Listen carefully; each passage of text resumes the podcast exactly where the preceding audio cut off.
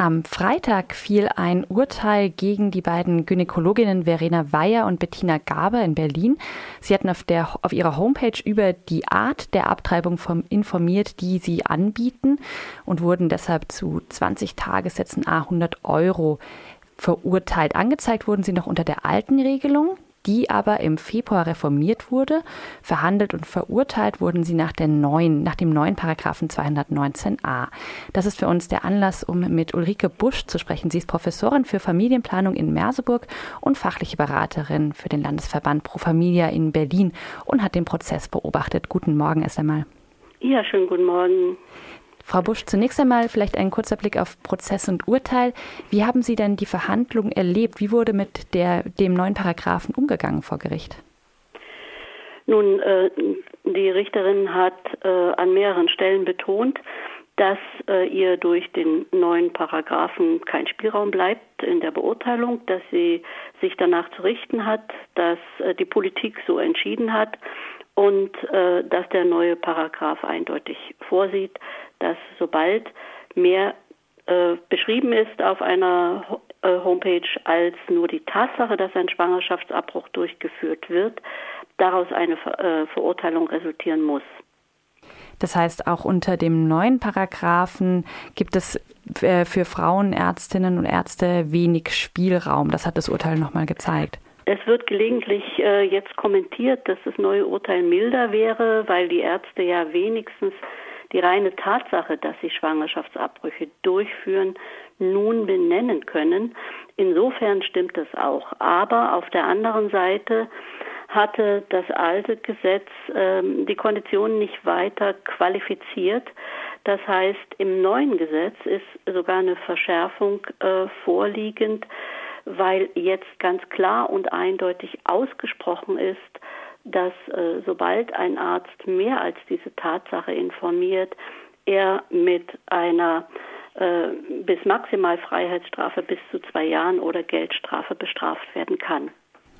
Die beiden Ärztinnen haben angekündigt, dass sie die in die nächste Instanz gehen wollen, äh, falls notwendig auch vor das Bundesverfassungsgericht. Dahin ist ja auch Christina Hähnel bereits unterwegs. Einen Punkt in der Verhandlung würde ich gerne noch ansprechen. Das ist die Argumentation der Verteidigung, dass die Information über die konkrete Art des Schwangerschaftsabbruchs äh, der in der Praxis angeboten wird, nämlich der medikamentöse Abbruch, dass diese Information dringend notwendig sei, weil, sie, äh, weil es so nur bis zu einem bestimmten Punkt durchgeführt werden kann. Wie hat denn das Gericht darauf reagiert? Ähm, das Gericht hat sich davon nicht beeindrucken lassen, sondern hat gesagt, äh, das ist äh, eine über das äh, durch das Gesetz bestimmte Maß hinausgehende Information und diese Gründe müssten gegebenenfalls anders verhandelt werden, also in der Politik. Ähm, aber sie müssen sich ans vorliegende Gesetz richten, sprich diese beiden Adjektive medikamentös und narkosefrei sind zwei Adjektive zu viel.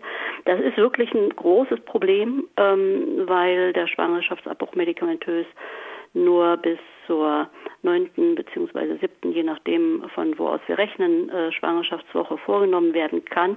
Und wenn man sich vorstellt, dass ähm, dass äh, Frauen sich mühsam durch verschiedene Arztpraxen durchtelefonieren müssen, bevor sie erfahren, ähm, welcher Arzt unter welchen Bedingungen äh, Abbrüche durchführt, ist es eine, ein zusätzlicher, sehr wesentlicher Zeitverzug noch dazu, wo die Situation ähm, Ihr Radiosender sitzt ja in Baden-Württemberg, wenn ich das richtig ja. recherchiert habe, äh, auch dort nicht besonders rosig ist die Versorgungssituation. Ne? Es gibt also äh, große weiße Flecken in Baden-Württemberg, wo es keine Versorgungsmöglichkeit gibt und umso wichtiger ist, dass die Information möglichst äh, zügig den Frauen zur Verfügung steht. Apropos zur Verfügung stehen, der, die Gesetzesänderung sieht ja auch vor, dass Informationen und Listen von Ärztinnen und Ärzten, die Abtreibungen durchführen, unter anderem von der Bundeszentrale für gesundheitliche Aufklärung zur Verfügung gestellt werden sollen. Wie ist denn da der Stand? Naja, also wir haben es äh, jetzt fast drei Monate, nachdem das Gesetz ähm, passiert ist und ähm, es ist noch nichts äh, zu sehen. Ähm, die Schwierigkeiten, also erfassen müssen die Daten äh, durch die Bundesärztekammer werden. Die Bundesärztekammer hat offensichtlich größte Schwierigkeiten damit. Ähm, sie äh, scheitern an, der, an den technischen Voraussetzungen und an den Voraussetzungen, die Ärzte zu registrieren und zu verifizieren, um Fake-Adressen zu vermeiden. Also das ist ja nat natürlich auch ein Problem. Wer kann sich da wie melden? Ähm, zudem haben sie es bislang nicht gepackt, ähm, auf ihrer Homepage ähm, es für Ärztinnen und Ärzte so sichtbar zu machen, wo sie sich eigentlich melden können, wenn sie tatsächlich das Begehr hätten, äh, sich zu melden. Aber das übergreifende Problem ist, dass ähm, all dies äh, dennoch äh, keine wirkliche Lösung darstellen wird, da die Bereitschaft von Ärzten äh, und Ärztinnen äh, auf eine derart explizite Abtreibungsliste äh, zu gehen in dem gesellschaftlichen Klima, das wir in Deutschland haben, sehr gering ist. Und äh, was man bereits hört, ist, dass tatsächlich die, äh, das Meldeverhalten sehr zögerlich ist. Ähm, das heißt, äh, diese Listen sind mitnichten eine Lösung.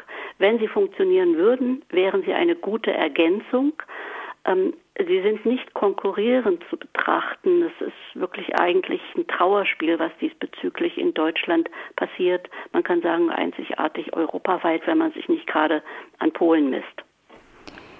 Es gab ja auch dieses Mal wieder Proteste vor dem Gerichtssaal, die die Frauen, die angeklagten Frauen unterstützen sollten. Ähm, die waren immer noch gut besucht, aber in meiner Einschätzung ist das Thema durch den Kompromiss zwischen SPD und CDU, CSU im Februar trotzdem ähm, gesellschaftlich befriedet, könnte man sagen. Wie bewerten Sie denn die Situation jetzt nach der Gesetzesänderung? Ich befürchte das leider auch. Also, dass das der nächste unsägliche Kompromiss ist, der dazu führt, dass das Protestpotenzial, was da war, weil vielen, vielen Menschen, und zwar also übergreifend in Deutschland, ähm, ähm, mit Erschrecken aufgefallen war, wie absurd die Situation diesbezüglich unsäglich die Situation diesbezüglich in Deutschland ist. Und äh, man erinnere nur die Unterschriftenkampagne, in der über kürzester, kürzester Zeit 150 Unterschriften gesammelt worden waren.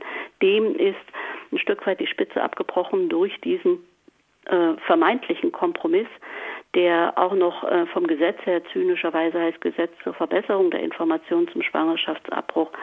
Äh, in Realität ist es nicht so. Und ähm, es ist aber nicht mehr so sichtbar äh, und äh, leider äh, ist es tatsächlich auch, sind es auch Täuschungen, die hier produziert und kolportiert werden oder dann eben auch an der Stelle leider durch die meisten Medien nicht entsprechend nachhakend äh, drangeblieben wird, dass es so nicht weitergeht. Es bleibt natürlich in dem, dem Engagement von entsprechenden Initiativen, Akteuren vorbehalten, äh, die Stimme weiterhin zu erheben aber ähm, sie muss auch gehört werden können und das ist in, in dem Zeitalter, in dem wir leben, auch wesentlich eine Frage von medialer Präsenz. Abschließend noch kurz die Frage, das Urteil war jetzt das erste unter dem neuen Paragraphen 219a. Ähm, wissen Sie von Fällen, wo Frauen auch nach der Gesetzesänderung noch angezeigt wurden, Ärztinnen und Ärzte nach der Gesetzesänderung noch angezeigt wurden? Jetzt ganz aktuell kann ich das nicht sagen, weil ähm, ähm, sagen wir so, rein statistisch ist es ja immer erst im nächsten Jahr in der polizeilichen Kriminalstatistik zu ersehen. Und äh, das, was so ähm, zu hören ist, da kenne ich jetzt keinen aktuellen Fall.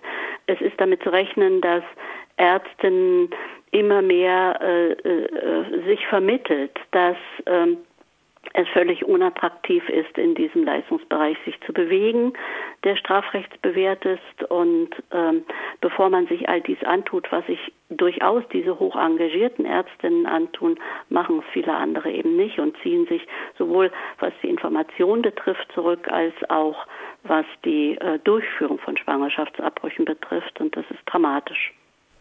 Vielen Dank an Ulrike Busch. Mit ihr haben wir über das am Freitag gefallene Urteil unter dem reformierten Paragraphen 219a gesprochen.